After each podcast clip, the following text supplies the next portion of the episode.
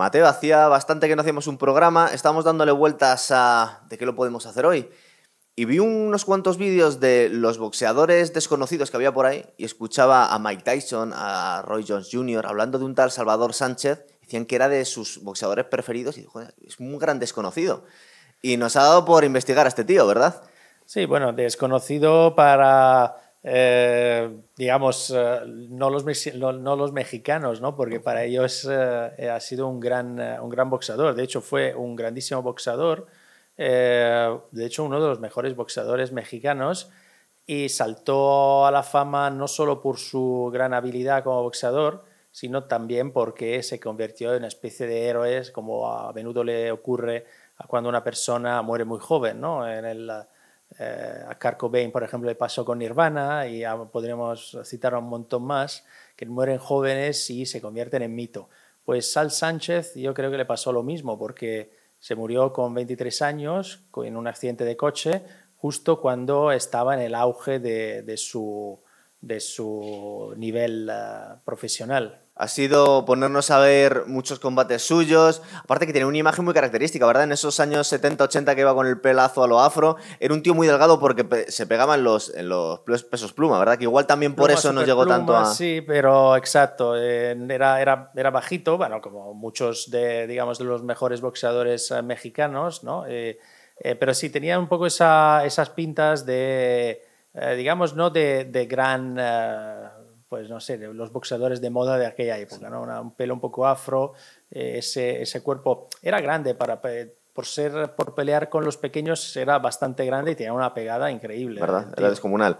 Y el récord que tenía, tenía un 44-1-1, tengo aquí con 32 caos.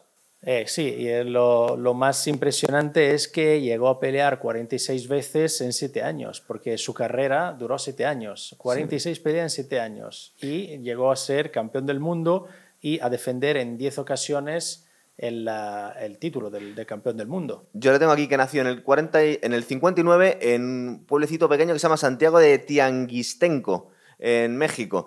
Y la verdad es que el tío empezó muy pronto, con 16 años, solo llevaba cuatro combates amateur y ya le debieron ver tales cualidades que dijeron, venga, salta al profesional, aparte que le hacía falta el dinero para vivir, claro. Sí, le hacía falta el dinero, venía de una familia bastante humilde y se bueno, pues eh, se convierte en boxeador profesional bastante joven y empieza a pelear un montón.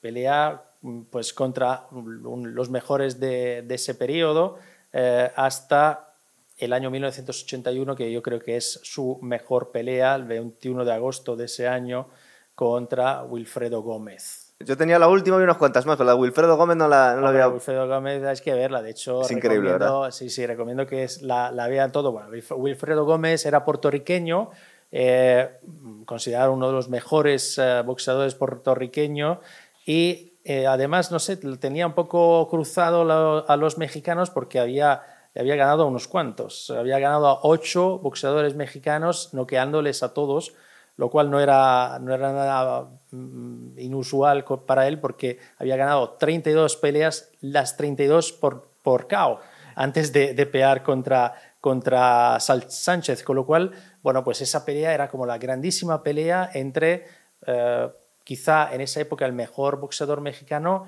y sin duda el mejor puertorriqueño. Salvador Sánchez que se enfrentó a gente que en su momento se consideraban que eran invencibles. Es decir, este me recuerda a uno de los combates, ya te diré cuál, como la, la, toma de alternativa de Floyd Mayweather contra Antonio Gatti, cuando gana el título del WBC, que dices, bueno, es el campeón, es verdad que tenía unas cualidades y a lo mejor ganaba, pero ese, esa dominación tan absoluta que ejerce sobre el campeón, ¿verdad? Pues nos recuerda un poco a, pues, a cuando llegó Mayweather, que al final parecía que estaba en otra categoría completamente distinta, ese combate con Gatti. Sí, con Gatti, bueno, es que el pobre Gatti en, ese, en esa, esa, pelea, la verdad que salió, vamos, fue, fue un, héroe por aguantar tanta paliza. En concreto te hablo del combate con el que consiguió el título de los, de los Pluma contra Dani Little Red López en el año 80. Eh, bueno, el campeón, es verdad que se veía que este tío tenía, este chaval tenía muy, muy, buenas cualidades, pero claro, recordar que en el año 80 este pobre tenía 21 años todavía. Entonces, claro, que le, que le pegue tal repaso al campeón, pues se veía que iba, que iba una super figura del boxeo que iba a dominar los, pues, seguramente la siguiente década. Sí, además eh, tiene, bueno, un boxeo eh, perfecto, digamos, porque es. un boxeo muy limpio, eh, pues eh, evita los golpes, pasa golpes en continuación, es muy, muy rápido y luego tiene mucha pegada. Y además desde la, eh, desde la corta distancia, porque en ese sentido es muy mexicano, ¿verdad? No es un tío que pegue de lejos o... Es decir, el tío es valiente, lo que pasa es que también esquiva, es que no, lo tenía de hecho, todo. De hecho, en esa pelea con Wilfredo Gómez, que empieza muy bien para él, porque le, le manda la lona en el primer asalto a Wilfredo Gómez, eh, luego es una pelea cuerpo a cuerpo, que no le beneficiaba nada, porque, ya repito, Wilfredo Gómez llega con un 32-0 eh, todos los combates ganados por KO, con lo cual lo, mejor hubiera sido alejarse de él. Pero nada, él entra, entra en ese juego y la verdad que es un peleón increíble que luego gana por KO en el octavo asalto. Es que ganaba muchos por KO. De hecho, Salvador Sánchez solo tiene dos pequeñas decepciones que le, hacen, que le estropean el récord. Uno que perdió por split decision eh, después de llevar 19 combates seguidos ganados contra Antonio Becerra y luego la siguiente le empató, pero las dos fueron decisiones bastante polémicas. Desde entonces no perdió ningún combate, aplastó a prácticamente todos y comentaba Mike Tyson en algunas entrevistas que lo que llamaba sobre todo la atención de Salvador Sánchez es que era un tío que si el rival no le ponía demasiada resistencia, digamos que se ponía un poco al mismo nivel que el otro, pero si iba subiendo la categoría, subía. él subía más todavía. Subía y, y pegaba fuerte y, y, y, era espectacular. Por eso, pues, uh, pues un montón de gente lo, lo seguía y y le, quería un montón todo el mundo. Eh, pues eh, incluso, bueno, después de, de, morir, de hecho, eh, pues los mejores boxeadores fueron al funeral. cada año en la conmemoración de su muerte, este mismo Wilfredo Gómez va y apoya a la familia. O sea, que era un, un tío muy querido, la verdad. Justo el combate antes de del último suyo, que es el que nos vamos a centrar un poquito con Azuma Nelson, fue con un español, con Roberto Castañón, que venía de campeón de Europa. Yo a veces se lo comento a la gente cuando dicen, somos campeones de Europa. Y digo, sí, vamos a ver, pero y poner las cosas un poco en perspectiva. Porque los campeones de Europa normalmente están a otro nivel completamente distinto que los campeones del mundo. Entonces a veces nos llevamos de decepciones cuando creemos son niveles completamente distintos, ¿verdad? Hombre, sí, la verdad que depende de quién, pero efectivamente pasar del campeón de Europa al campeón al campeonato del mundo es complicado. Eso, es Sobre otro todo mundo. en esa época. Claro. En esa época era una época eh, de grandísimos boxeadores, los 70, 80 y parte de los 90, por lo menos los primeros años 90, eh, fueron grandes años. Y los años de, de, de, él, pues finales de los 70, principios de los 80, eran años eh, increíbles. Claro. El español Roberto Castañón llegaba con 42-1, con 23 caos. Pero claro, luego muchas veces no solo el récord, sino con, quién, con quién te has pegado antes, ¿verdad? Claro. Sí, récord, cambia la cosa, claro. Puede... Bueno, de hecho, con el siguiente, es decir, con el último, con sí. Azuma Nelson, que a mí siempre me llamó la atención. Cuando era chaval, pues me gustaba Azuma Nelson, pero igual por el nombre, no sé, era un, era un súper buen boxeador. Pero claro, cuando pelea el 21 de julio del 82 contra Sal Sánchez, pues nadie lo conocía. Venía con un buen récord. Venía 13, con 13 de 0, 13 ¿no? pero sí. claro, al final dices, bueno, 13-0, pero ¿contra quién? ¿Contra quién eh, eh, construyó ese 13-0? Contra boxeadores no muy buenos, pero en el fondo eh, todo el mundo creía que eh, Salvador Sánchez le iba a ganar con muchísima facilidad, pues no fue así. Le ganó, le ganó por KO en el 15, pero le costó, sobre todo en el 13, esta es otro, otro, otra pelea que hay que ver, la de uh, contra Wilfredo Gómez es increíble, o sea, es de una intensidad espectacular. Además, la, todo el público parecen hinchas del fútbol, sí. Esas, lo viven muchísimo. Fue en el Madison Square Garden, además. Increíble. Y este, y este con Azuma Nelson también es otra pelea que yo recomiendo que todo el mundo la vea, porque además Azuma Nelson no, no, no estaba acostumbrado a pelear al, a los 15 asaltos, era, fue la primera vez, con lo cual todo el mundo decía, bueno, Azuma Nelson, este tío lo conoce por muy poca gente. Azuma Nelson venía con la medalla de oro de los Juegos Africanos y de la Commonwealth. Un poco a otro nivel como el campeón español. A lo mejor creía que venía muy subido, pero es otro nivel, pegarte claro. con Salvador Sánchez, claro. Exacto. Pero al final, pues este pues aguanta y la verdad que, bueno, pues eh, le noquea en el 7, o sea, sí. va a la lona en el 7 pero aguanta, aguanta. Y todo el mundo decía, bueno, pues este no va a pasar, como nunca peleó más de los 10 asaltos, es imposible que llegue al 15, o sea, va, lo va a noquear seguro. Y sin embargo, pues aguanta, el 13 es un, uh, vamos, yo creo que el asalto mejor de Azuma Nelson, que le pone en uh, gran dificultad a Sal Sánchez. Claro. y luego en el 15, claro, en el 15 ¿qué ocurre? Que Azuma Nelson sabe que la única manera para ganar es noquear a Salvador Sánchez, que es algo que... No había hecho nadie, además. No, que además es muy, dice mucho de, de él, que luego será campeón en dos categorías diferentes, dice mucho de él porque otro peleador igual hubiera dicho, bueno, mira, es que contra este tío ya que no me noquee, y además lo he hecho muy bien y tal, aguanto el último, que no me noquee y hasta no. Eh, pierdo, pero bueno, pierdo con dignidad y pues todo el mundo hablará de mí. No, no, él quiere ganar, dice, esta es mi oportunidad, va al ataque y claro, va tal, tal al ataque, sabe que o, le noquea o pierde y le noquea. O sea, él, o sea, es noqueado. noqueado, Es noqueado, pero bueno, sale con mucho eh, la verdad que pues como un valiente, como un muy buen boxador y fue pues el último combate también de, Salvador Sánchez. Azuma Nelson tiene un pedazo de récord, al final fue un muy buen boxeador, tiene un 38-6-2 con 27 caos, pero solo perdió con Salvador Sánchez. Es verdad, los últimos combates ya antes de retirarse, pues eso tampoco los tenemos en cuenta, pero perdió solo con Sánchez y con Pernell Whitaker. Entonces, claro, con esos dos no, no. Hasta cierto punto es normal, claro. y luego, claro, este tío, luego hablaremos un poco más de Azuma Nelson, pero al final no, no es, eh, vamos, no, es un pierna. cualquiera, no es un pierna. pero sí que fue la última pelea con Sal Sánchez, porque luego Sal Sánchez. Eh, tuvo un accidente de coche. Eh, pues muy poquito, dos meses después tuvo un accidente de coche que murió en el acto. Le gustaban mucho los deportivos, parece ser que era el único vicio que tenía. Y tuvo una colisión frontal con un camión y murió en el acto. Una, una tragedia. Eso es. Eh, pero vamos, con 23 añitos. Y es curioso porque este yo creo que se ha hecho más famoso en el mundo del boxeo después de muerto, casi, ¿verdad? Hombre, sí, porque era muy joven. Al final, ya te digo, tampoco que. O sea, había peleado mucho, ya te digo, 46 peleas en 7 años y era muy bueno. Y luego, claro, luego eh, se empezó a especular sobre contra quién podía haber eh, peleado de no haber muerto. Y, pues, entre otras cosas, se decía que con Julio César Chávez. Sí, de hecho estaba medio firmada la pelea, ¿verdad? Eh, no se sabe muy bien, pero el mismo Julio César Chávez, en entrevistas posteriores, llegó a decir, con mucha humildad, la verdad, que decir, contra él hubiera perdido.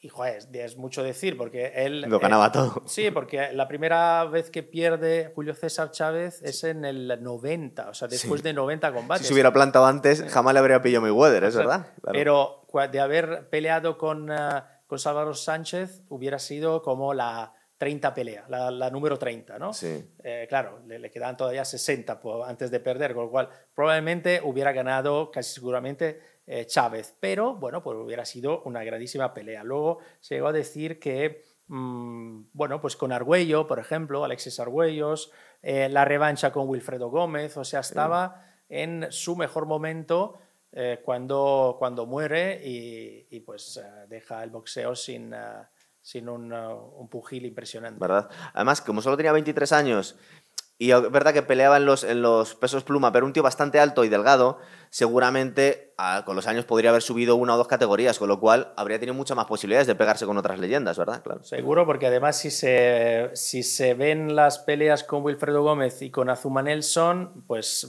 Wilfredo Gómez y Azuma Nelson parecen sus hijos, o sea, que son bastante más pequeñitos. Azuma, o sea, Wilfredo Gómez eh, tenía es, era normal porque había subido de peso, subido de categoría. Pero a Zuma Nelson se le ve también pequeñito comparado con él. Él se ve mucho más tocho. Entonces, claro, también es que le pilló con 23 años, seguramente con más años habremos visto, hombre, no sé si al nivel de Canelo. Eh, a mí me, viene a la mente Paquiao que subió una barbaridad de categorías, porque las iba limpiando todas. A lo mejor habría pasado lo mismo con este. Sí, bueno, y que esas categorías, luego cuanto más subía en esa época, te encontrabas con, con monstruos, con monstruos impresionantes. ¿eh? Porque mira, eh, hablando luego de, de, este Whittaker, no, de Whittaker, de, de, Azuma Nelson. de Nelson, pues joder, pues era, eran buenas categorías. Él subió de peso, a de pluma a los superplumas, le ganó a Inglewood en el 88. Eh, a, a, Wilfredo Gómez le, mm, le gana en el 84 y se, y se convierte en campeón de los pluma. Debe ser de los grandes boxeadores africanos que hay. Tampoco tienen tantos. este tío era de Ghana. Fame es uno de los pocos y desde luego que es el único de Ghana. El único boxeador de Ghana que está en eh, el Salón de la Fama, ¿no? Eh, eh, y es uno de los más, eh, sí, de los más conocidos, Azuma Nelson, eh, que pues peleó prácticamente en esa época, los años 80, parte de los años 90, y luego lo más curioso es que se jubila con su última pelea contra eh, este eh, contra eh, Fene- Jeff Fennec eh, en el 2008. Pero es curioso 2008. porque. Claro, 2008, pero es curioso porque había ya peleado dos veces con él en el 91 y en el 92. Sí. Luego hasta- eh, sigue peleando hasta el 98, luego para 10 años, vuelve a pelear con este mismo tío y vuelve a perder. Es una cosa, Sí. típica cosa de que necesitaba pasta, volvió y... Claro, y- que yo estaba echando cuentas en muchos años, ¿eh? El 2008 debía tener casi 50, como para echarse ahí a... Claro, claro. Sobre todo que contra este tío ya había, ya había peleado en el Sí. 91. mm, En el 91 creo que empató, en el no- 92 volvieron a, a pelear y ganó, y en el 2008 perdió. O sea que mm, Sí, como que no tenía mucho sentido volver. Será como cuando hablaron de que iban a hacer la re- revancha de Holyfield Tyson ahora. Sí, ahora- ya ahora ya lo hemos no- visto no tres es la- el veces. mejor además. momento. ¿Verdad? Pero es curioso también porque a partir del 94, este Sí. tío Azuma Nelson, mm, que antes había peleado mucho, en algunos años muchas peleas cada año y tal, pero a partir del 94 pelea una vez por año. Una vez por año, del 94 prácticamente al 98.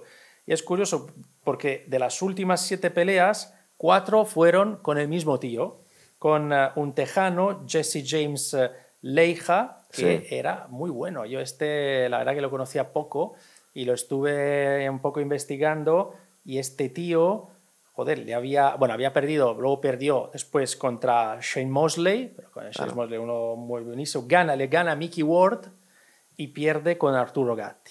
O sea que se había peleado con, eh, con los buenos. Y este buenos, tío, ¿verdad? contra este tío eh, pelea cuatro veces, pierde dos de las cuatro, empata uno y gana una. Pero pierde al final. Tú ves su récord y las primeras veces, menos Salvador Sánchez y Whitaker, ganaba todo este tío. ganaba todos y luego te, te quiero, esto me lo he apuntado, he dicho, Ah, se, lo, te lo- te- se lo voy a contar aquí al público para que, que se vea en el 94, ¿vale? Cuando en, una, en la segunda, creo, pelea contra Jesse James eh, Leija, Sí. en esa velada en el MGM de Las Vegas coincidieron en esa misma velada Terry Norris, Meldrick Taylor, Giovanni Parisi, que igual es menos conocido porque es de, pero es de mi Pero tierra. hemos hablado de él aquí. Hemos hablado de él aquí, era uno de los grandes italianos. Y luego dos peleas increíbles, tendremos que hablar de estos dos. De Gerald McClellan, de Mm. este hay que hablar seguro también porque ha acabado bastante mal, no hacemos spoiler, pero eh, era increíble este tío contra Julian Jackson, los dos increíbles boxeadores de los medios y en esa misma velada Frankie Randall contra Julio César Chávez. O sea, una velada espectacular. Madre mía. Con todo, prácticamente todas las, eh, la- las peleas de supercampeones. De las que no se ven ahora. Que podemos Es que hablar, pero ya no hay nada. Estábamos no, hablando, Mateo y yo, uno, de, eh, de, de qué hablamos de, de actualidad. Y está bastante muerta la cosa ahora mismo. Está bastante muerta la cosa eh, y sobre todo es eso, que si ves una gran pelea, lo que hay alrededor casi nunca quitando, pues igual puede que haya otra pelea de nivel, pero luego las otras son muy de relleno. A veces encontramos buenas peleas, pero son una sorpresa. No porque fueran grandes nombres ya. Es decir, eh, directamente los promotores ponen un nombre o dos buenos y el resto es relleno absoluto. Hombre, que esta, esta que te digo, solo el McClellan eh, Jackson, solo eso merecía ser el top. Esto estás hablando de los 90. 94. esto. Claro. Y, y sin embargo, había por encima de ellos, porque luego hablaremos, sobre todo de McClellan hay que hablar, porque es increíble cómo boxeaba, y Jackson también, Julian Jackson, pero por encima de ellos, la cabeza de cartel, Frankie Randall y Julio César Chávez. O sea, que cuando uno ve a estos dos, y, o sea, cuando uno ve a McClellan y Jackson, dice, pues ya esto es el top. No, es que hay otros dos que son más top. Es que tenemos muchos. Mira, de Julio César Chávez habría que hacer algo.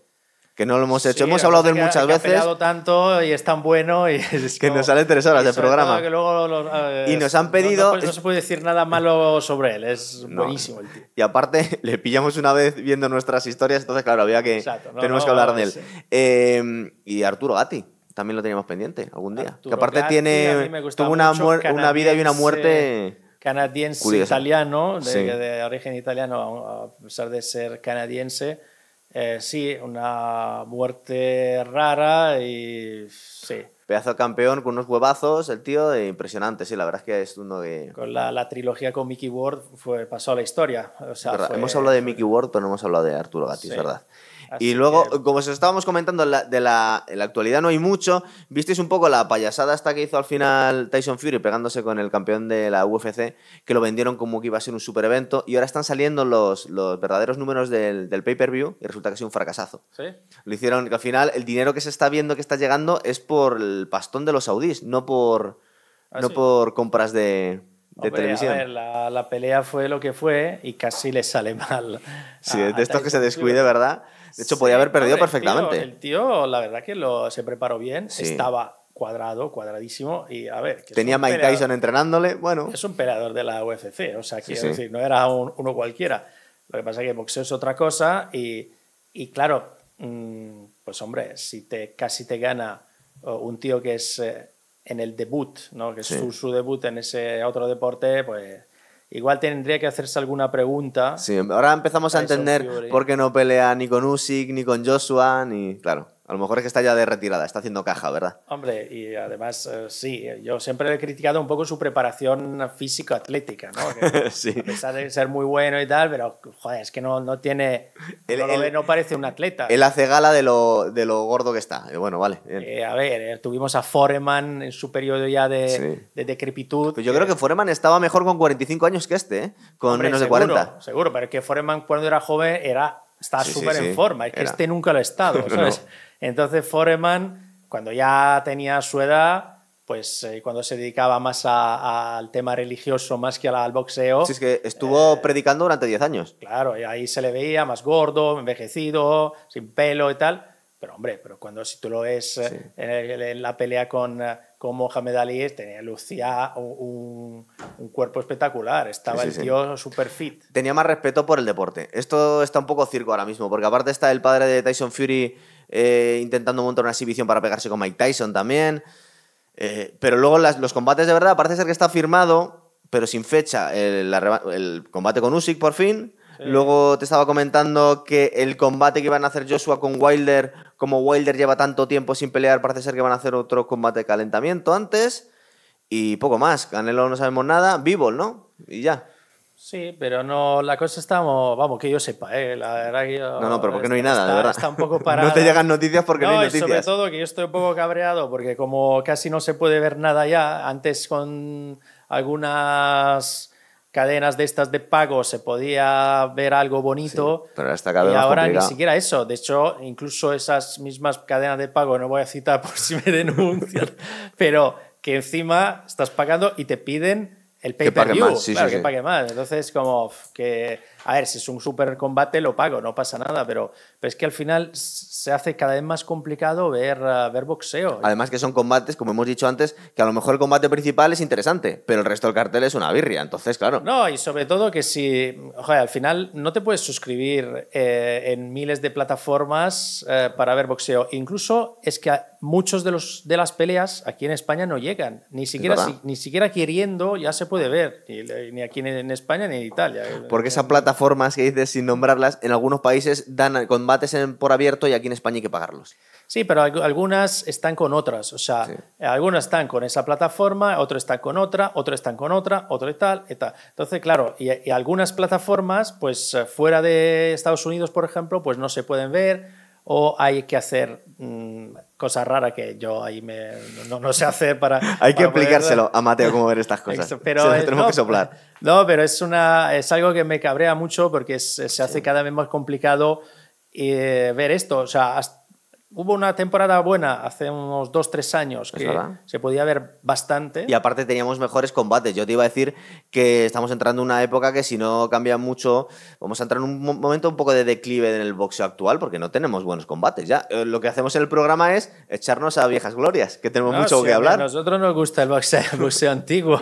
Somos así eh, old school, pero eh, como me, encanta el fútbol antiguo mucho más que el de ahora, o sea, y el tenis eh, Sí. de los 80.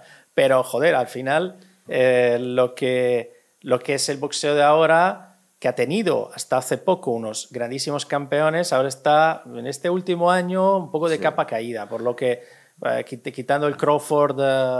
Eh, eh, Spence. este Spe- Spence, que, que al final fue un poco de decepción, pero bueno, pero había mucha expect- Pero expectativa. nos llegó tarde y bueno, sí. Pero bueno, hubo mucha expectativa, eso estuvo bien, a pesar un poco de la decepción.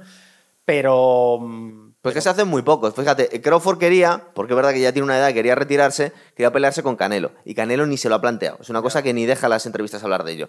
Eh, Gervonta Davis, tres cuartos, lo mismo. Entonces, los buenos boxeadores que tenemos es que combaten muy poco. Y cuando que tú, sobre todo, te has metido mucho con Joshua diciendo es que este hombre no, no, es que no pelea nada para lo que podía hacer, luego, cuando va a pegarse con Wilder, nos damos cuenta que es que Wilder lleva todavía mucho más. Entonces, necesita combates de calentamiento. yo creo que Wilder se lo tomó muy a la ligera esta última pelea, se creía que la iba a ganar fácil no se entrenó. Estás diciendo ahora a Fury, no te decía Wilder, que Wilder lleva. Ah, Wilder, perdón. Wilder lleva como un año y pico ah, sin pelear, claro. Wilder peor, Wilder está medio jubilado. Claro, entonces ahora se tiene que, pegar con Joshua y después no. Está en forma porque el tío se mantiene, pero, pero claro, al final si no subes a un ring y no peleas.